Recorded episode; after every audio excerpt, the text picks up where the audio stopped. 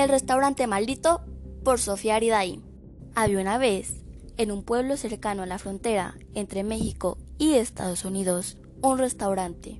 Ese restaurante no era muy popular por las personas del pueblo, pero las personas que habían ido al lugar nunca habían sido vistas de nuevo. El restaurante se encontraba a las orillas del pueblo. Había sido fundado por un joven chef en 1976 y en su tiempo era muy popular, hasta que cuatro años de su fundación, en 1980, el joven chef murió en un accidente y el restaurante perdió su popularidad.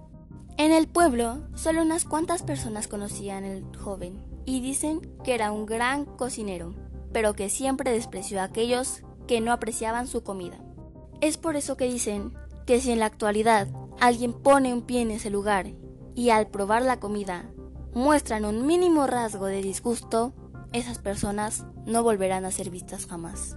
En el pueblo hay un joven al que siempre le gustó explorar lo desconocido y adentrarse en los lugares más extraños para descubrir si las leyendas eran reales o no lo eran. El nombre del joven era Matías y su hermana menor Daniela siempre quería ir con él a todas sus exploraciones. Encuentra una leyenda que merezca la pena investigar y con mucho gusto puedes ir conmigo, le decía siempre Matías a su hermana.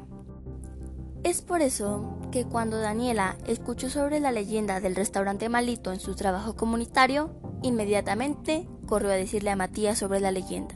Al escuchar de esta, Matías se sintió interesado de comprobar si la historia era real.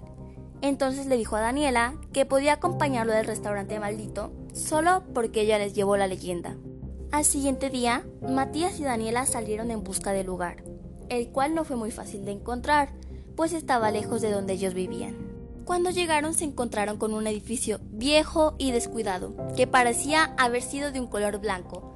Tenía una puerta de madera desgastada y cuatro ventanas grandes con cortinas rotas y que en la parte de arriba de la puerta tenía una escritura que casi no se podía distinguir, pero por lo que se entendía decía Restaurante Flor de Calabaza, con letras negras y grandes. Los chicos tocaron la puerta y les abrió un hombre de mediana edad que parecía haber sido atacado por lobos. El hombre le preguntó a Matías que cómo fue que encontraron el lugar, a lo que Matías respondió, Venimos pasando la frontera, nos dirigimos a Puebla para celebrar el cumpleaños de mi madre, y nos detuvimos a comer algo.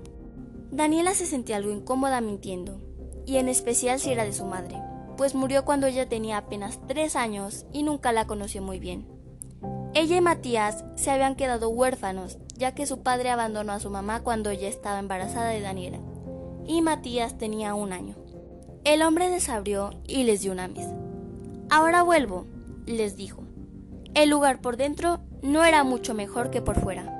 El hombre les abrió y les dio una mesa. Ahora vuelvo, les dijo. El lugar por dentro no era mucho mejor que por fuera. Tenía cuatro mesas, de las cuales dos no tenían sillas y las otras dos tenían tan solo dos sillas desgastadas cada una. Las ventanas que habían visto por fuera, con cortinas rotas y feas, se veían aún peor desde adentro, pues parecían no haber sido lavadas en años. El lugar era muy grande y tenía un piso de madera café claro, pero quedaba mucho espacio libre que podía ser ocupado por más mesas. Desde donde estaban sentados se podía ver algo de la cocina. Tenía un cartel que decía, Chef trabajando, no pasar, con una letra que era muy difícil de distinguir. Se veía que no tenían muchos platos y vasos, pero lo que tenían era de un color blanco y estaban muy brillantes. También se veían unas escaleras que daban hacia una habitación, que Daniela supuso que era donde el hombre vivía. En unos minutos, el hombre llegó y les entregó a los chicos un menú que solo tenía dos platillos, pasta carbonara y filete miñón. Daniela pidió la pasta y Matías el filete. El hombre retiró el menú de los chicos y se fue a la cocina. Cuando estuvieron seguros de que el hombre no los podía ver ni escuchar, comenzaron a hablar de su plan para descubrir si la leyenda era real o era mentira. Debían probar la comida, y uno de ellos haría un gesto y el otro debía expresarle su disgusto al señor. A Daniela le pareció un plan muy arriesgado, pues si la leyenda era cierta, su plan terminaría con ellos como fantasmas. Pero después de pensar en cuánto tiempo había esperado para ir con su hermano, decidió asentir. El hombre llegó con la comida y se la sirvió, pero antes de hacerlo puso un mantel blanco no muy limpio en la mesa para que no notaran las manchas que había en ella. Daniela probó la pasta y Matías el filete. Estaban deliciosos, pero debían seguir con el plan.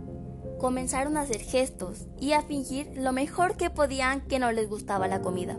Poco tiempo después, comenzaron a escuchar algunos ruidos, pero decidieron ignorarlos. Cuando el señor les preguntó si la comida les pareció buena, ambos negaron con la cabeza y le dijeron que fue la peor comida que habían comido en toda su vida. El señor simplemente se marchó del lugar con una cara de tristeza. Al poco rato, a Daniela le dieron ganas de ir al baño, así que preguntó y el señor la dirigió a este. Matías esperaba a su hermana, cuando de repente se escuchó un grito fuerte que provenía del baño, así que decidió correr a ver qué pasaba, pero cuando estaba en un corredor se encontró con una sombra. La sombra se veía diferente, pues tenía detalles un poco más bajos y tenues del habitual.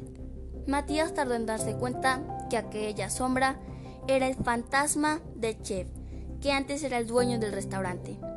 Era alto, con cabello castaño claro y tenía los ojos de color café y llenos de venganza.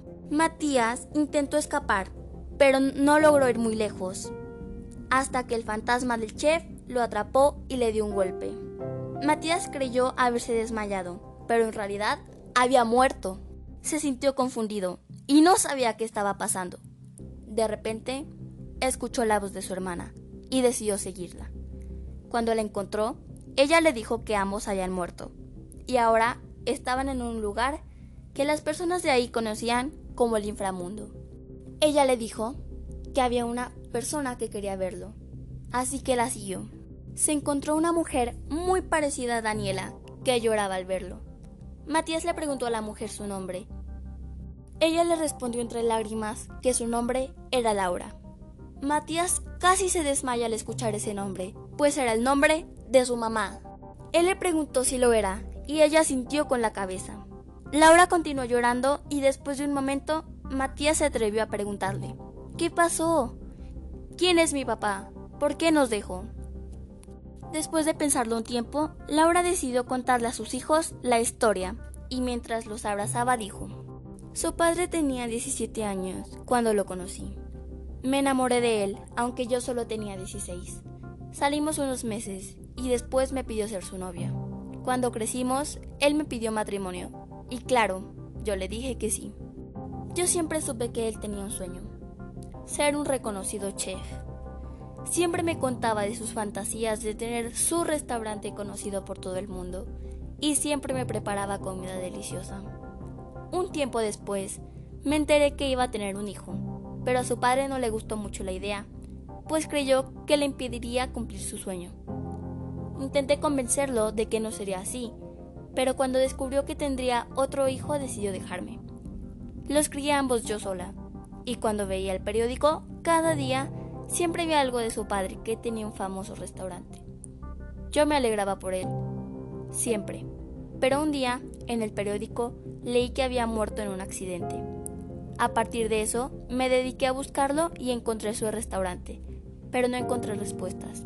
Me encontraba comiendo cuando entonces su silueta apareció enfrente de mí y entonces desperté aquí, no supe qué pasó después y estaba tan confundida como ustedes lo están ahora.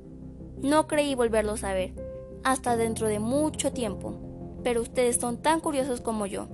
Y ahora, aquí están. Matías y Daniela lloraban mientras abrazaban a su mamá. A partir de ese momento, siempre estuvieron juntos, pero siguen habiendo historias de personas que van al restaurante y no vuelven jamás. Si vas al restaurante Flor de Calabaza, no te atrevas a quejarte por la comida, pues terminarás como Daniela y Matías.